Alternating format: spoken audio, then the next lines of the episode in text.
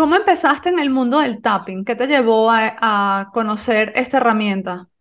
Mira, yo lo conocí cuando estaba estudiando mi certificación para Life Coach, o sea, hace como dos años y medio más o menos. Era una de las herramientas, es una de las herramientas que nos facilitan durante todo el proceso de certificación y a mí lo que me gustó es que es una herramienta muy fácil y práctica de usar que te ayuda a recuperar tu balance de una manera como natural, si se quiere, y estando yo en control. Así es como comienzo yo con tapping. Ok, bueno, me encantaría que profundizásemos más acerca de este tema, de esta herramienta. Y nada, comenzamos. Claro, comencemos. Expansión.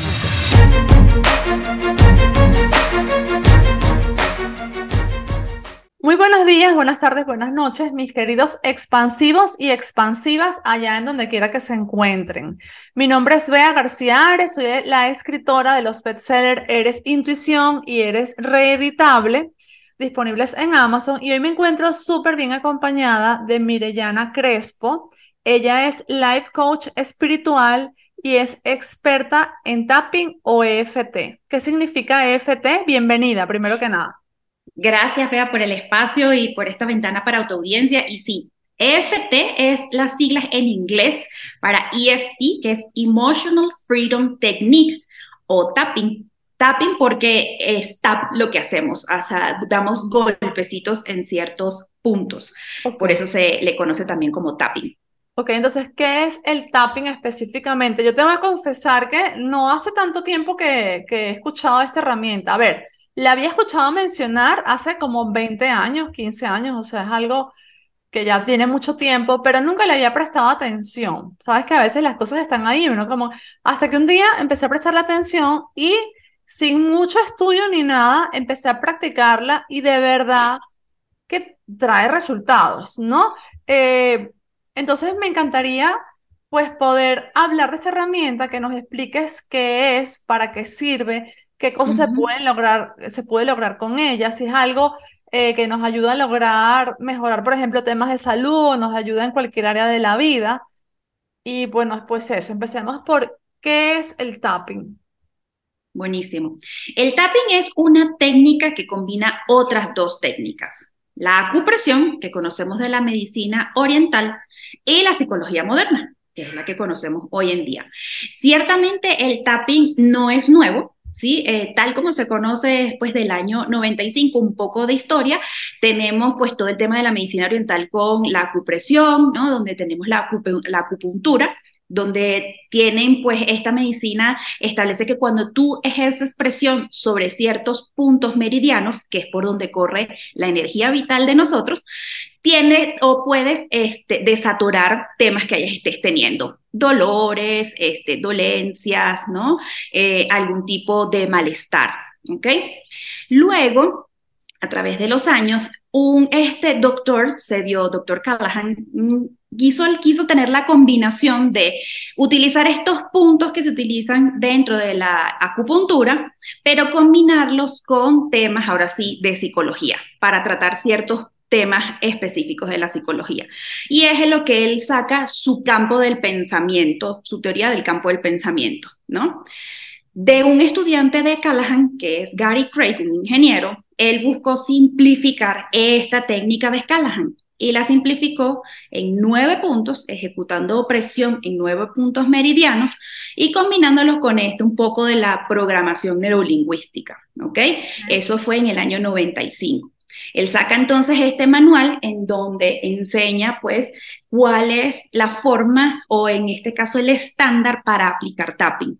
Todo esto ha evolucionado. Hay personas que dicen, sí, pero son 12 puntos, no, pero son 9. Los que Gary este, comparte, en principio son los 12, pero se pueden utilizar los 9 puntos para solucionar el 90% de las cosas que tú quieras solucionar. ¿No? Entonces, que de ahí va a la segunda pregunta que me, que me hacías, ¿no? Que cuáles son los beneficios de esta técnica.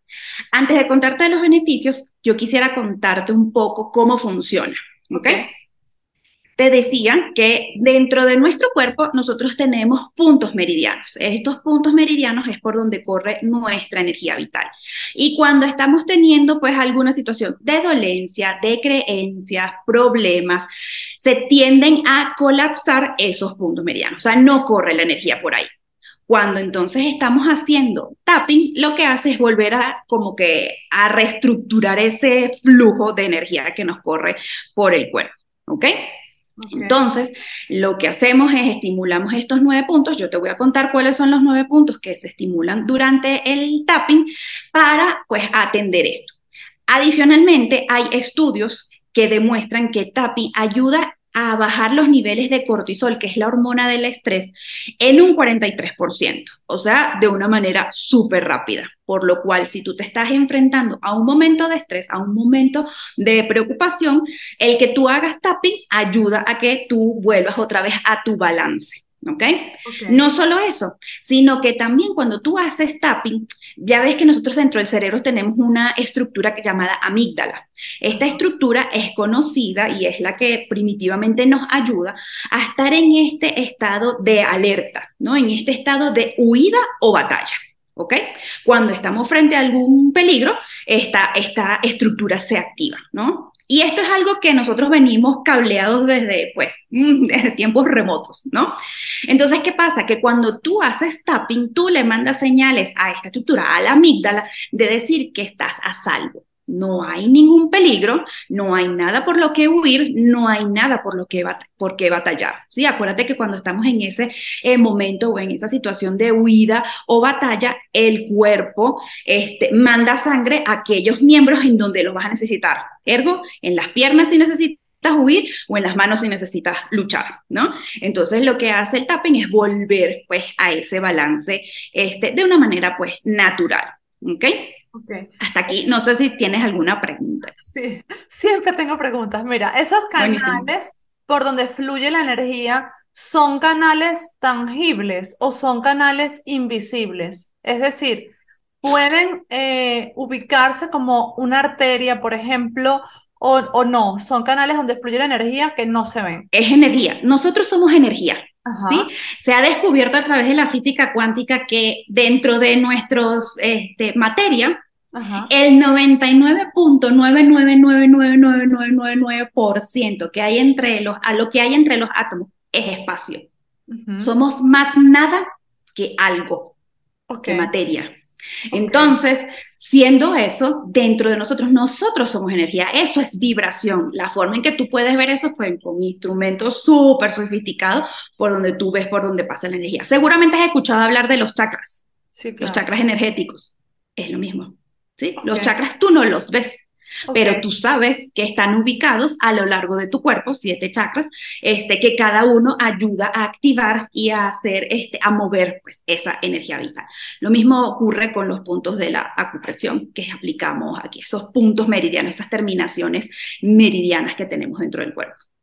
Ok, ¿con qué tipo de situaciones nos puede ayudar el tapping? Porque yo lo he escuchado para todo, que si quieres mejorar tu situación financiera, que si tienes una enfermedad. Yo específicamente lo usé en serio, en serio, una sola vez. En un momento eh, que todavía hablé de esto hace poco, justo ayer en un live, em, en un viaje que hice, me, me dio como una especie de gastroenteritis y yo estaba sola en este viaje bueno, me asusté un poco porque no era una gastroenteritis mm, normal, era bastante fuerte, ¿no? Y entonces ahí me acordé del tapping y empecé a darme los golpecitos en la cabeza, en la frente, al lado del ojo. Y de verdad que sí empecé a sentir como que algo mejoraba. Entonces seguí toda la noche, seguí un buen rato, pero yo ni siquiera sabía si lo estaba haciendo bien. Yo no sé si se hace una vez, si se hace durante mucho tiempo. Yo hice lo que me resonó y a mí me resonaba hacerlo durante bastante tiempo y yo sentía que eso me, me estaba ayudando. Pero tú que eres la experta, ¿para qué tipo de situaciones funciona y, y para cuáles no funciona?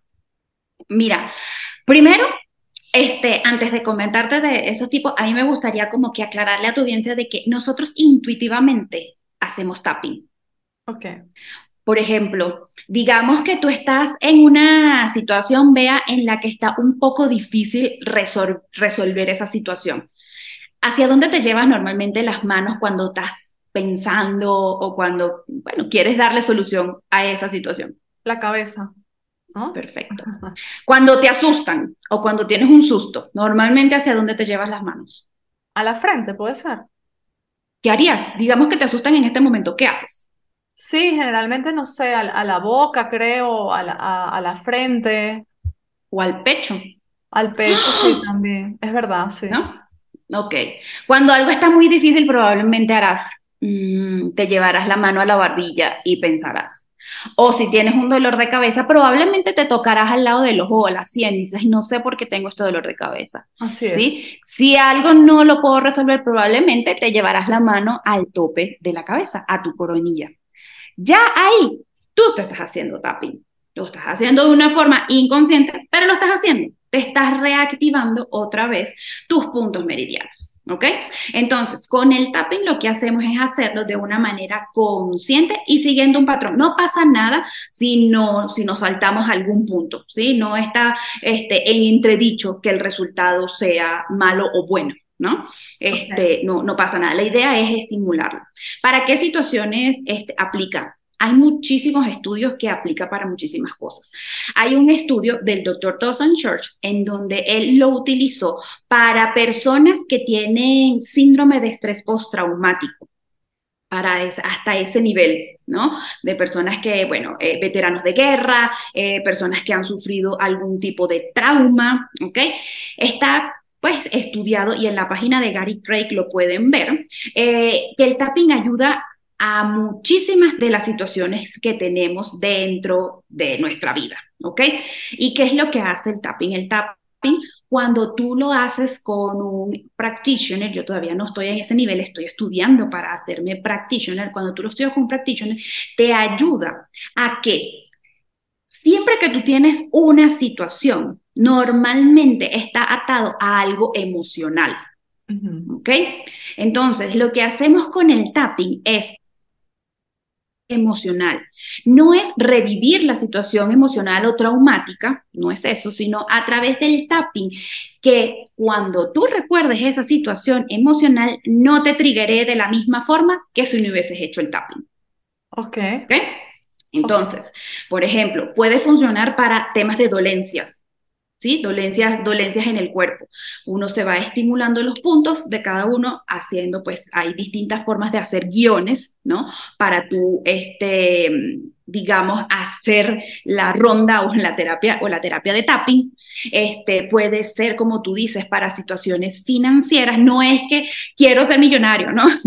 no, va, no va por ahí. Es atender qué creencias están detrás de esa situación que tú estás teniendo y con tapping buscar pues disminuir esa respuesta emocional a lo que tú estás teniendo. Por eso se llama Emotional Freedom Technique, ¿sí? Técnica de liberación de emociones. Vamos Entonces, a, vamos a poner dos ejemplos. Por ejemplo, un ejemplo sencillo y uno un poquito más complejo. Diga, sencillo, digamos que me duele la barriga. Ahora me duele la barriga. Entonces, ¿cómo debería yo hacer el tapping para mejorar mi salud mm, con algo así pequeñito. Eh, debo lo que pasa es que eso sí, eso sí es complicado, porque el dolor de barriga yo te pudiera decir, o sea, lo que yo quiero que se quede tu audiencia y que te, quede, que te quedes tú es que el tapping no es una solución inmediata a todo. O sea, si tienes un dolor de barriga, hay que ver de dónde viene ese dolor de barriga. ¿Sí? Más allá de que, ay, es que yo siento que comí algo, ok, comiste algo, pero estaba ocurriendo algo en tu vida en ese momento estás pensando en algo, tienes algo acumulado desde hace tiempo que hace que te dé ese dolor de barriga. ¿Sí me explico? O sea, es ver ir un poquito más allá de qué es lo que está ocurriendo que te está dando ese dolor de barriga. Pero digamos que sí, que es el dolor de barriga. Lo que vamos a hacer es aceptar o reconocer que estoy teniendo, que mi cuerpo está teniendo esa situación en ese momento. ¿Ok? Entonces, empezamos, empieza siempre con el golpe de karate, que es en el canto de la mano, con una frase en donde yo reconozco la situación que estoy pasando y aún así yo me amo y me acepto completamente. No voy a luchar contra eso, ¿sí? Entonces, a pesar de que siento este malestar de estómago, yo me amo y me acepto completamente. Lo decimos tres veces. Y entonces lo que vamos a proseguir es a cada uno de los nueve puntos de este que tenemos los meridianos, los vamos a ir estimulando diciéndonos aquellas cosas que nos están incomodando de ese dolor de estómago, ¿sí? No puedo con este dolor de estómago, quiero caminar y no puedo, me siento muy mal con este dolor de estómago, ¿sí? Y entonces vamos a estar estimulando. Ok, para las personas que no están viendo, porque algunas personas la ven en YouTube, pero la mayoría de las personas lo escuchan, entonces yo los invito a que vayan a YouTube para que vean a Mirayana en dónde se va tocando en la medida que... Igual lo podemos ir diciendo. Lo que pasa es que como estamos en el ejemplo rápido, lo hice muy rápido, pero los, puntos, los puntos son al inicio de la ceja. El inicio de la ceja es no dentro de la ceja, no es el, lo que se conoce como el tercer ojo, es donde está el puente que conecta la ceja con la nariz. Ahí hay un punto. ¿Ok? Ese es el punto, meridiano. Si ustedes tocan su ceja y bajan hacia el ojo, el mismo huesito, el siguiente punto está ahí al lado del ojo. ¿Ok? El siguiente punto, utilizando ese mismo huesito, vayan debajo del ojo. ¿Ok? Ahí está el, el tercer punto. la mejilla, la parte Exactamente, un poquito más arriba. No en la mejilla, más arriba. Hay un huesito, ahí el, el sinus, ¿no? El siguiente punto está en la, entre la nariz y el labio superior, ¿sí? En ese huequito que se nos hace. Ahí está nuestro, siguiente punto. ¿Dónde está el otro? En el mentón. No es en la barbilla, no es en el labio inferior, es en la, en la montañita que se nos hace en el mentón. ¿Sí? El siguiente punto está, ubiquen sus huesitos de la clavícula. Ajá, van a ubicarlos y van a bajar un centímetro, un poquito menos de un centímetro, y van a salir un centímetro. Ahí es donde está el siguiente punto, más abajito. Te estás tocando en la clavícula, es más abajo. No es la clavícula, más ah, abajo de la clavícula. Debajo de la clavícula. Perfecto. Ese es el siguiente punto. El siguiente punto está debajo de la axila o debajo del brazo, ¿ok? Digamos que tenemos, ubica tu axila, coloca la mano, bajas un poquito y ahí está el punto. En el caso de las mujeres es fácil porque es por donde pasa la línea o la cinta del brazo. ¿Okay? Ahí, ese es el siguiente punto. El último está en la coronilla. Haz de cuenta cuando tienes un bebé, una persona chiquita, donde se le hunde la cabecita. Ahí es. No es atrás en la cabeza, no es adelante en la frente, pero en el medio. ¿Ok? Ahí es donde está el siguiente punto.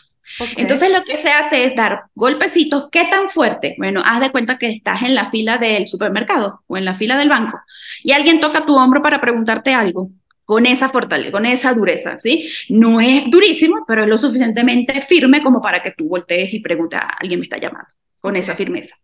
¿Por cuánto tiempo? Dos, tres segundos, no más.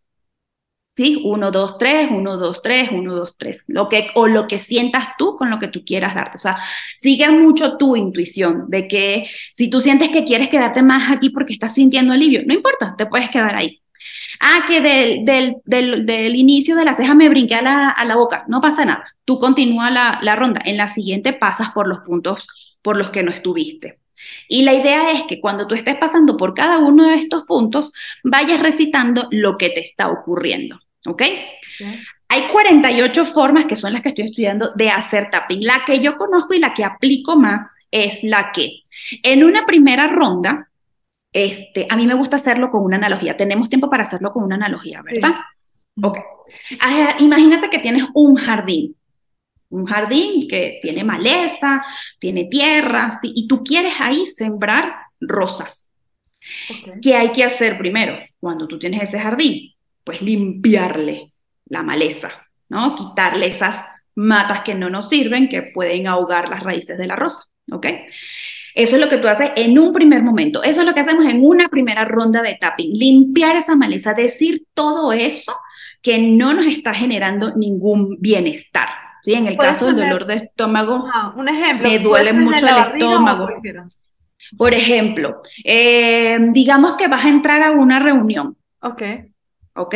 Y esa reunión a ti te genera nervios porque tú te has preparado muchísimo, las personas a las que le vas a exponer te generan pues cierto nivel de respeto este, y sientes el dolor en la panza, ¿ok? Entonces, tú vas a empezar a decir, siento mucho nervio.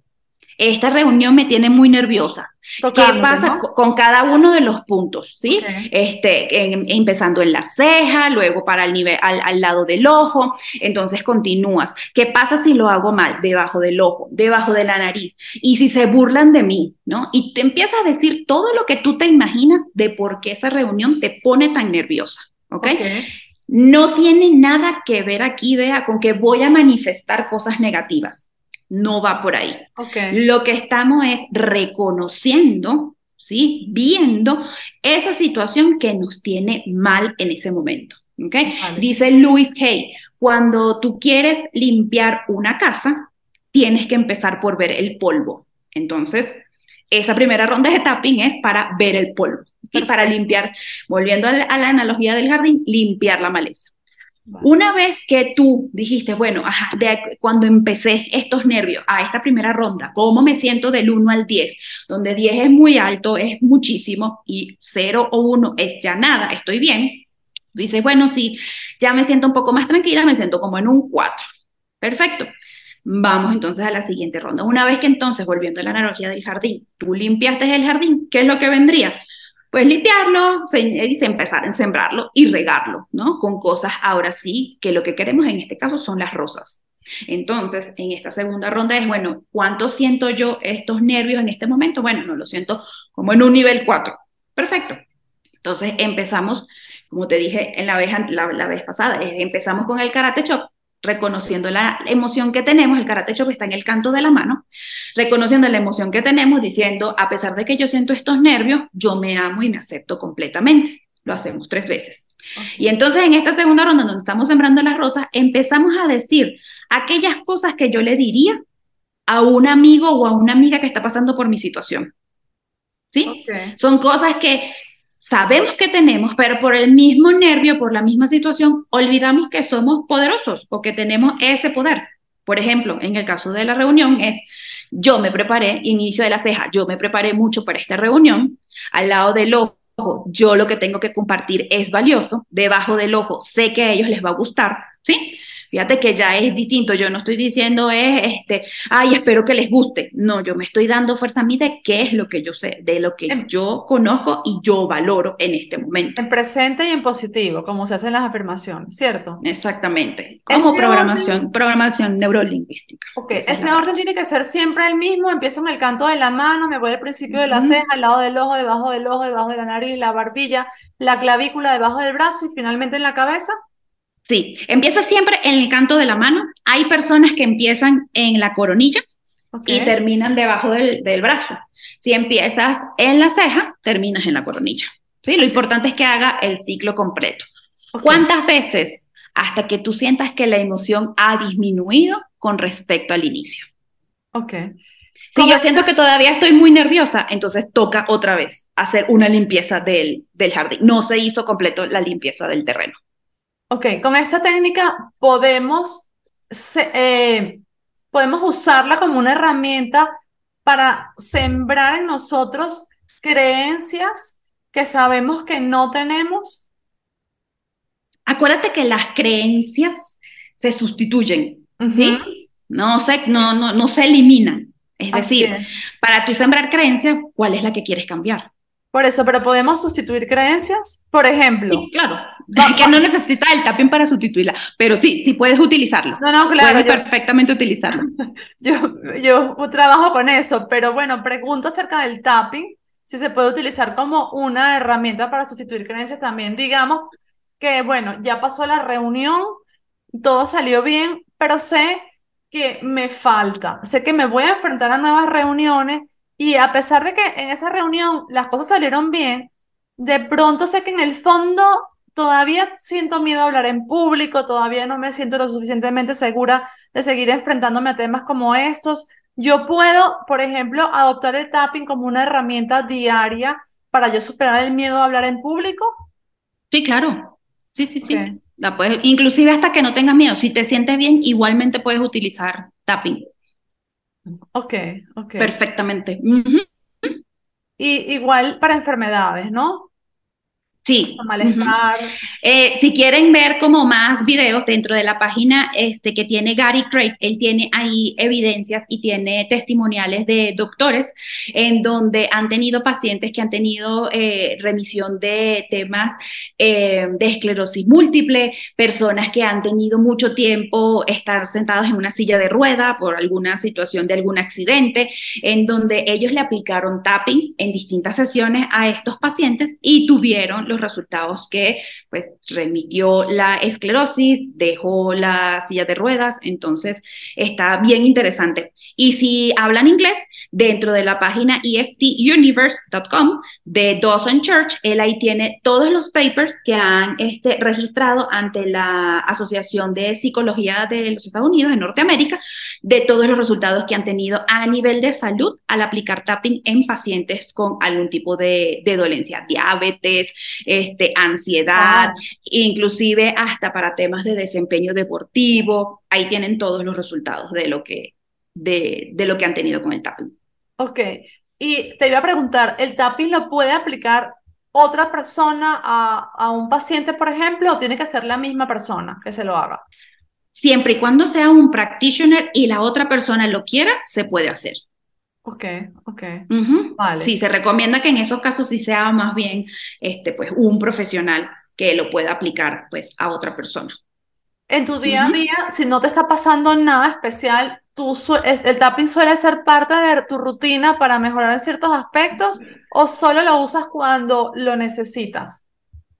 Lo uso en las mañanas cuando me estoy bañando para desearme un buen día, para tener la energía para un buen día, para, digamos, mentalizarme yo y tener la energía este, que yo quiero tener en el, en el día, ¿no? Este, de alguna manera estar como, como balanceada. Y sí, lo hago casi diario mientras me estoy bañando. No es, una, no, es muy rápido, no es muy larga, es rápida, pues lo que dura un, un enjuague. Es parte de tu rutina. Sí. Ok, ¿y el tapping se puede aplicar a niños? Sí, siempre cuando que el niño quiera. De hecho, mi hijita ha aprendido. Cada vez que ve los videos, ella misma se hace. Ah, ¿qué edad tiene? Año y medio. Ah, está pequeñita. Eh, mire, Yana, ah, tres libros que nos puedas sugerir, recomendar, piensa que estén relacionados con el tapping o no, libros que de pronto a ti te hayan transformado, te hayan impactado y que los quieras compartir. Eh, tres libros.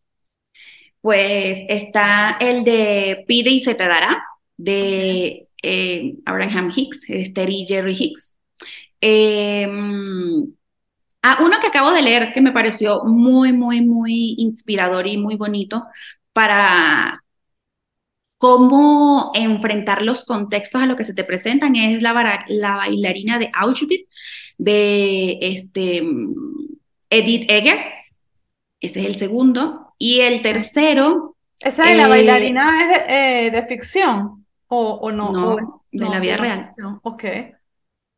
Y el tercero es Deja de ser tú de Joe Dispensa, que se le estoy dando una tercera leída. Perfecto. Bueno, eh, antes de despedirme de ti, quiero invitar a todos los que están escuchando que si este episodio les ha gustado, que le den like, que activen las notificaciones, la campanita, que se suscriban si no se han suscrito y me están escuchando desde YouTube, porque todas estas acciones, sus comentarios también nos ayudan a crecer y a poder seguir trayendo episodios de la calidad de este episodio y poder seguir ayudando a las personas a expandirse. Ya para cerrar, quiero preguntarte en dónde te pueden encontrar, dónde pueden contactar las personas contigo.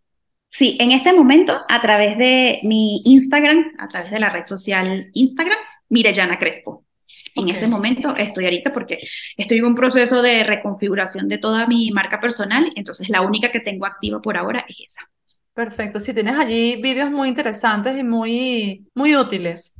Les invito a que los vayan a ver. Bueno, mire, Yana, estoy súper agradecida por el tiempo que nos has dedicado. Te mando un fuerte abrazo. Ahora vives en México, ¿no? Sí, yo estoy ahorita en Ciudad de México. Venezolana viviendo en México. Perfecto, te mando un fuerte abrazo hasta México y gracias una vez más. Gracias a Igualmente. todos que nos han escuchado. Besos, chao, chao. Gracias.